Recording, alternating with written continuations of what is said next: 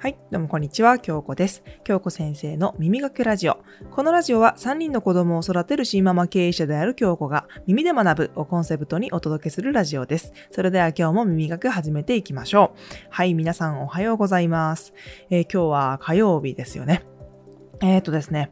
えー、と、だいぶですね、あの、年末のお仕事というか、えー、そういったものがちょっとずつ片付きつつあって、なんかね、ちょっとこう、すっきりしつつある、あの、今日この頃でございます。えっ、ー、とですね、なんかね、こう冬になってくると結構寒いので、なんかね、私は結構偏頭痛持ちでして、寒くなるとこう、体とかね、肩とかがキュッとこう締まるじゃないですか。多分ね、脳みそ、頭の中の血管もなんか縮んでいるのか知らないんですけど、すごくね、こう頭が痛くてですね、結構悩んでます。結構ね、頭痛外来とかも行ったりしたことあるんですけれども、結局そのバファリンとか、その痛み止めってあるじゃないですか。そういったものは飲んじゃダメだって言われたんですね。結局それを飲むことによって、すごく逆に刺激がこう頭に強くなってしまって、結局飲まないと、えー、頭痛が収まらないみたいな。で、飲み続けることによって、その薬が効かなくなってしまって、えー、頭痛が収まらなくなってしまうと、こうもう悪循環になってしまうから、バファリンとか飲んじゃいけないっていうふうに言われたんですね。で結局、漢方みたいな、そういったものを飲んでくださいって言われたんですけど、結局ね、なんかこう効かなくて、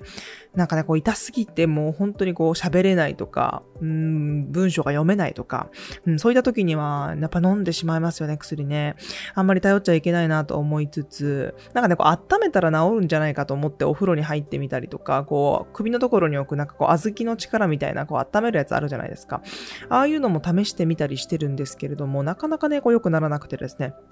もし、えー、この音声を聞いてる皆さんの中に、こう、頭痛持ちだとか、肩こりとか、私あんまり肩こりっていうかね、肩は凝ってる感じしないんですけどね、どちらかというと腰なんですけど、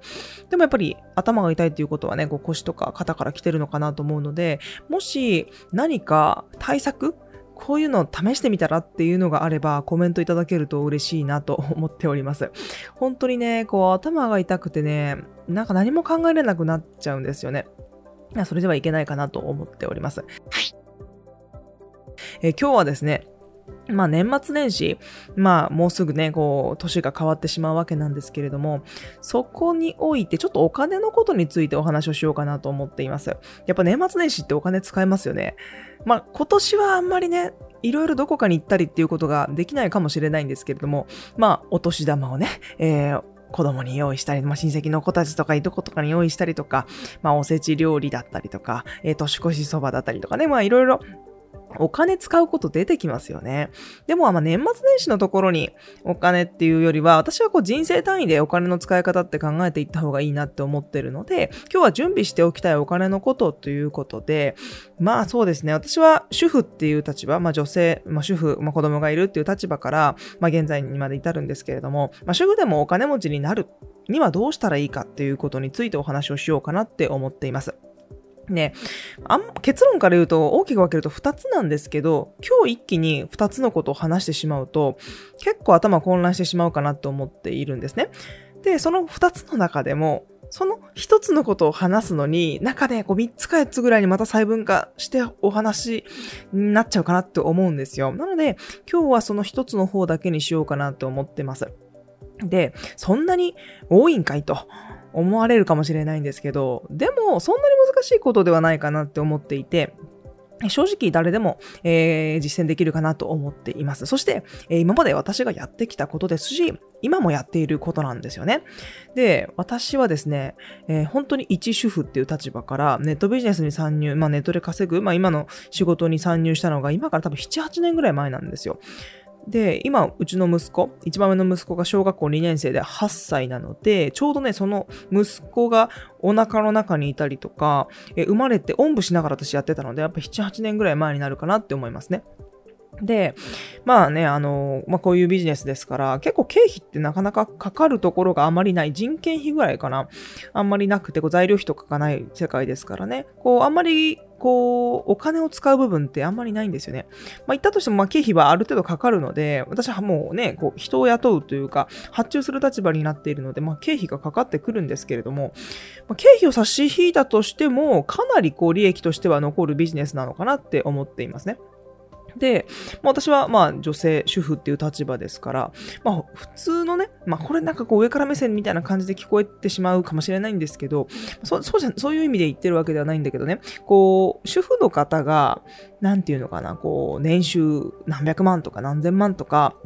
そういうふうに、えー、子供がいながらね、しかもシングルマザーでお金持ちになるのって結構難しいかなって思ってるんですよ。で、私もこうシングルマザーっていう立場だったりとか、まあ、主婦っていう立場のね、こう悩みって結構いろいろ聞くんですけれども、なかなかこう時間が取れなかったりとか、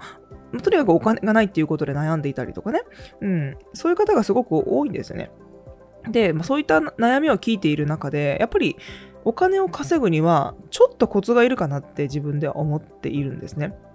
うん、なんでかというと、こう自分だけでこう馬力を利かせて稼げばいいっていうもんじゃないのかなって思うんですよ。うん、もちろん様々なね、家庭事情もあると思うし、まあ、すでにパートしてますとか、本業がありますとか、えー、育児との両立がありますとか、まあ、旦那さんいるんだけど、旦那さん家のこと何にもしてくれないんですけど、みたいな。まあ、いろいろな家庭がありますよね。そんな中でですよ、え主婦の方とか女性の方が経済力を持つっていうのは、すっごくハードル高いと思うんですよ。まあ、すごくハードル高い。だから男性の方をこう敵にするわけではないですけど、なんかこう、まあ、独身で、なんかこう一人で、まあ女性でもそうかもしれないけど、一人でっていう状態って一番、まあ楽すごくまあ寂しいっていうね、人もいるかもしれないですけど、何かこう自分で突き進んでいくときは結構楽だったりするのかなって思ったりするんですよね。で、まあ子供がいますとか、えー、旦那さんがいますとか、うん、まあそこね、外に働きにね、出なきゃいけないですよね、こうお金を稼ぐとなるとね。そうなると、まあ育児もあるし、家のこともしなきゃいけないし、まあ、せいぜいできたとしても、やっぱりパート程度になってしまうのかなって思うんですよね。で、まあどうでしょう。一生懸命、毎日、えー、月から金働いて、えー、朝9時からじゃあ子供が帰ってくる時間、2時とか3時ぐらいまで働いたとしても、まあ月にせいぜい5万円から10万円程度しか稼げないんですよね。で、その間にじゃあ子供をね、保育園に預けますとか、習い事させますみたいな感じになったら、もうね、その5万円から10万円の稼いできたパート代っていうのは全部消えてしまうんですよね。で、私もこういう状態だったから、なんか方法ないかなってすっごい悩んだんですよ。だって働くためには子供を預けなきゃいけないですね。子供を家に置いたままはね、外に出れませんからね。えー、こう預け先を探さなくてはいけないと。でも待機児童問題で保育園は空いてない。まあ仮に預けられたとしても保育料もめちゃくちゃ高いと。で、無認可保育園だったら、もう本当になんかねこうマンションのね、一室みたいなとこに預けられてめちゃくちゃ金額も高かったりするんですよね。まあね、今は保育園無償化とかされてますけど、対象の年齢ではなかったりとか、無認可保育園だったら適用されないこともあったりするので、そう考えると、やっぱりこう外に働きに出るというよりはね、こう在宅で、なんかこうネットを使って、こう副業だったりとか仕事をすることっていう私は考えに至ったんですね。なんかこう時間に対する労働価値っていうのをすごく考えたんですよ。えー、外にこう働きに出るのって、なんかこう非効率というかね、もう自分結構、なんていうのかな、こうしっかりしたように見えるかもしれないんですけど、私結構怠け者なところもあったし、あるし、なんかこうめんどくさがりなんですよね。なので、こう、外に働きに行くにはね、こう、着替えなきゃいけないとか、あしっかり化粧しなきゃいけないとかって考えなければいけないので、私は結構ね、こう、怠惰な人間なので、まあね、何かこう、家でね、家で頑張るから、なんかこう、そういう時間なくしたいなって思ったのを覚えてますね。なので、まあ、次の章からはですね、えー、お金持ちになるための考え方を今日はお話ししたいなと思ってます。前置きが長いやんって話なんですけど、前置きだけでも10分ぐらいになってしまうと、いうぐらい、まあ、お金ってね、すごく大事なことですし、まあ、人生に関わることなので、えー、ちょっと長めにお話ししようかなと思っております。えー、じゃあ、次のチャプターからお金持ちになるために変える、まあ、考え方についてお話をしようかなと思います。はい。はい、やっと本題に入っていくって感じなんですけど、すいませんね、長くなってしまって。まあ、長い音声って皆さんどうでしょうかね。私は結構音声って2倍速とかで聞いてるんですけれども、皆さんどれぐらいの速度で聞いてますか？私結構喋るのが早いって言われて、もっと遅く喋ってくださいって結構コメントが来るんですけれどもね、本当にすいません。あの、あの、頑張って遅く喋る、わかりやすく喋るように心がけたいなと思っております。で、えー、まずですね、お金持ちになるために、お金を稼ぐっていうことで考え方を変えるってことはすごく大事だなって思っているんですね。でその考え方をどういうふうに変えていくかっていうところは3つぐらい今日はじゃあお話ししますね。まず1つ目。まず、捨てることを覚悟する。これすっごく大事だと思っているんですね。私ね、あの、いろいろな人間いるじゃないですか。まあ、この世界中見ても、えー、どの国籍だとか、どういう仕事をしてるかとか、どういうスペックだとか、まあ、スポーツが好きだとか、何が好きだとかっていろいろあるじゃないですか。いろいろな人がいるんだけど、結局、じゃあ、点数をじゃあつけたとしましょう、仮にね。仮に、まあ、人間に点数つけるってあんまり好きじゃないですけど、仮に点数をつけたとした場合、多分ね、全員100っていう数字を持ってると思うんですよ。全員100。それが、例えば、スポーツっていうところに60使ってるかもしれないし、んじゃあ、こう、パソコンスキルっていうところに70使ってるかもしれないし、これ人それぞれです。で、私、そのスキル以外にも、運も絶対全員100だと思ってるんですよ。ちょっとこの考え方、あの、分かってくれる人いるかな？なんかね、全員同じなんだけど、その突出する部分とか、突出する時期が人によって違うっていうことだと思うんですよ。だからいいことがあれば悪いことがあるし、全部完璧な人っています？なんか顔もかっこよくて、女性にもモテて仕事もできて、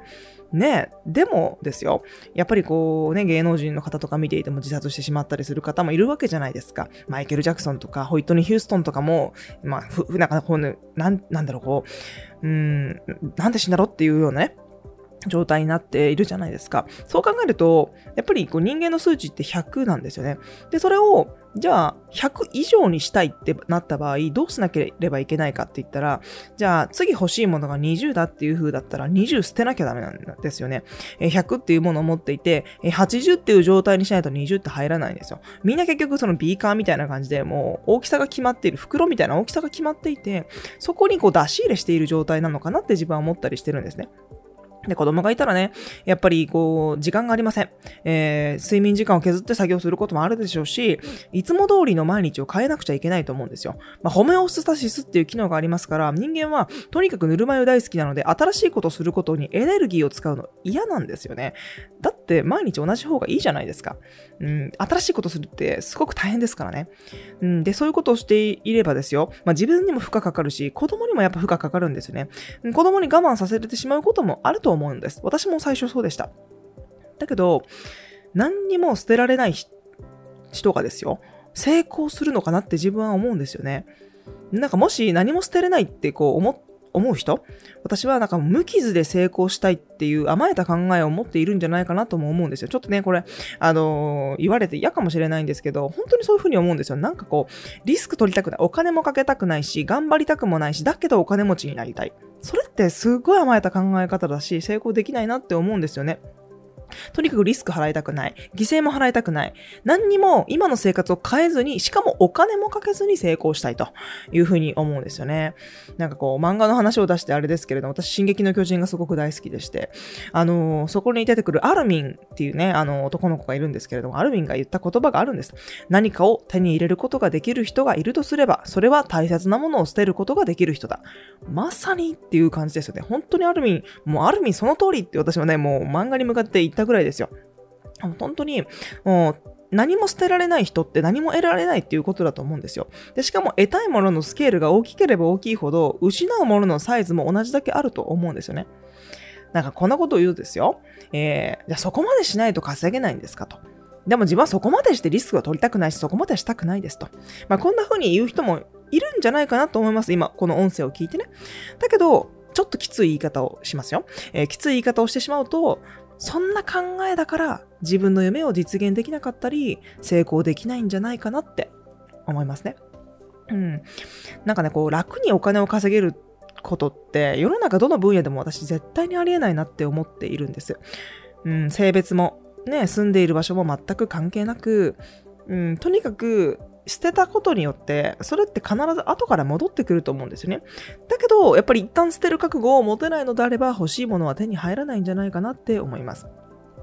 じゃあ、この覚悟って一体何なんだと。覚悟っていうのは、私は退路を立った時に初めて生まれるものだと思います。マイナス面は背負うことはできないと。リスクはなるべく取りたくない。まあ、こう思ってしまうのであれば、おそらくお金を稼ぎたいとか、成功したいっていう気持ちもうそのくらいなのかなって思ったりするんですよね。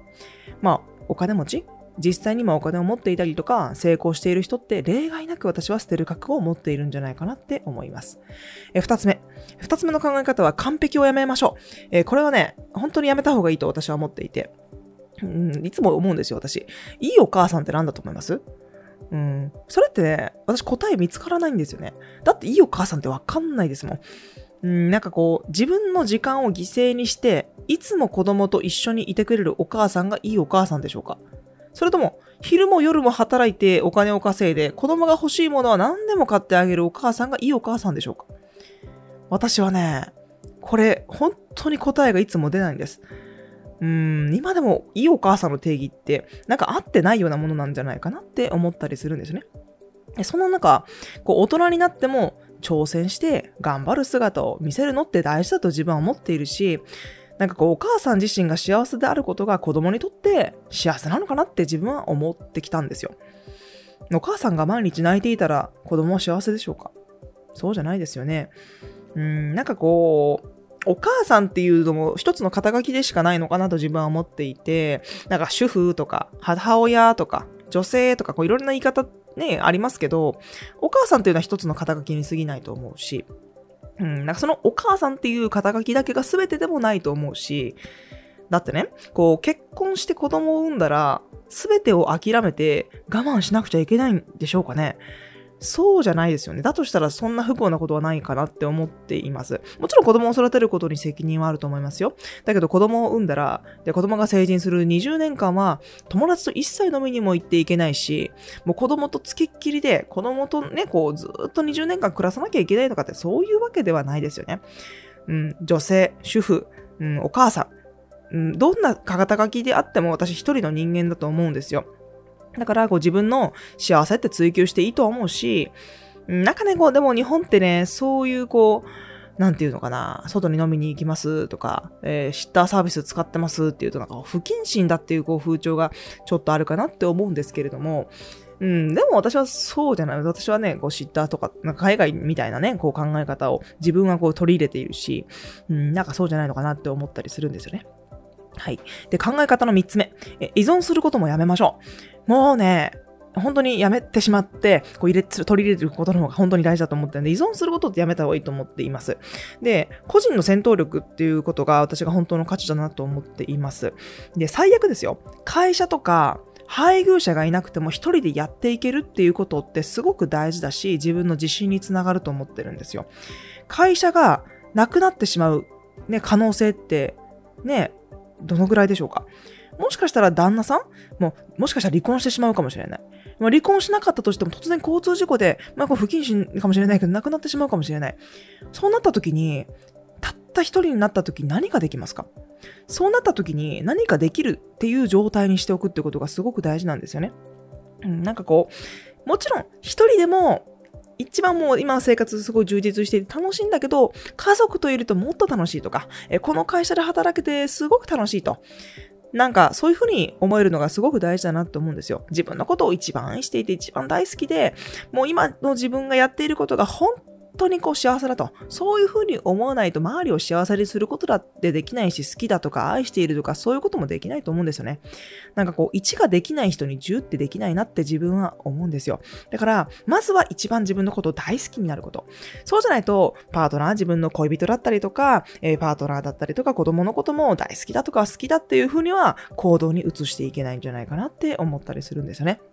今日は、えー、まあ、いろいろね、あの、お話をしてきましたが、その、主婦でもお金持ちになる方法の考え方というところをね、えー、変えましょうっていうお話をしてきました。とにかく、まあ、そういうことをすることによって、まあ、今日テーマである準備しておきたいお金のことっていうところにつながっていくんじゃないかなと思いました。また、お金の話は別の回でもしようかなって思っております。それではまた次のラジオでお会いしましょう。京子でした。